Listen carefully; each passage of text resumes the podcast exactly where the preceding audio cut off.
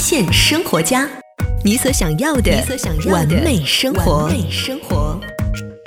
发现生活家，你所想要的完美生活。大家好，我是亚楠，欢迎走进今天的美约会护肤小课堂，每天三分钟，帮你成就更美的自己。大家好，我是美约会的专家老师吴婷。今天我们说到敏感肌肤的问题，其实敏感它是分为几种情况。第一种皮肤它是属于天生就敏感，那遇到冷风吹或者温度交替的时候，皮肤就容易发红发肿。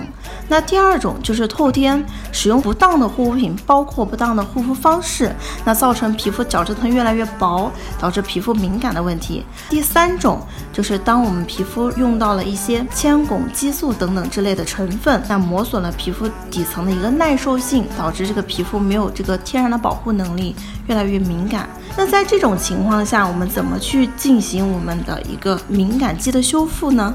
那首先看第一种天生敏感的这种肤质呢，其实它是在现在的大环境当中还是比较多见的。那这种频繁就发在我们的这个换季的时候，花粉过敏，或者是说吃食物海鲜过敏等等的。像这种皮肤的养护，首先我们注意第一个根本就是把它的水分补足。当它的水分度达到了一定的足够，皮肤不会出现干痒的情况，那相应的这些敏感状态。就不会那么频繁的发生了。第二种就是我们后天的护肤不当导致的敏感，那这种情况下，包括经常去揉搓脸呀，或者是说用一些。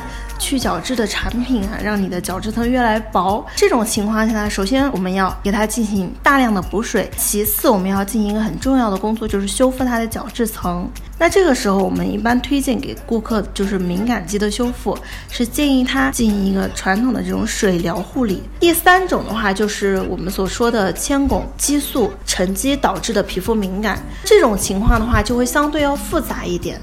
首先，我们是要把它皮肤底下的这些铅、汞、激素这些不好的成分，通过加快皮肤的新陈代谢的方式，把它排出皮肤的表面。第二个，再进行它皮肤表面的一个修复。那在我们每月会碰到顾客有这种铅、汞、激素的情况下呢，我们通常都会建议他去做加快皮肤新陈代谢、加快循环的这种护理。通过加快它的整个循环，帮他把这些铅、汞、激素排出皮肤表面。这种方式的话呢，能够更快的达到一个修复的效果。每月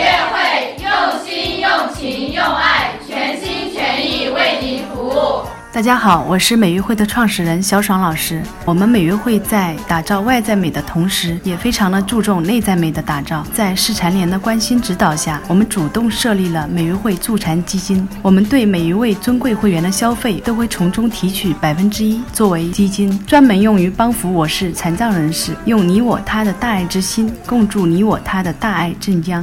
美悦汇美容养发馆地址：斜桥街八号罗森超市对面二层。美丽热线：零五幺幺八八八八五零七零。今天的节目就到这里，我们下期节目再见。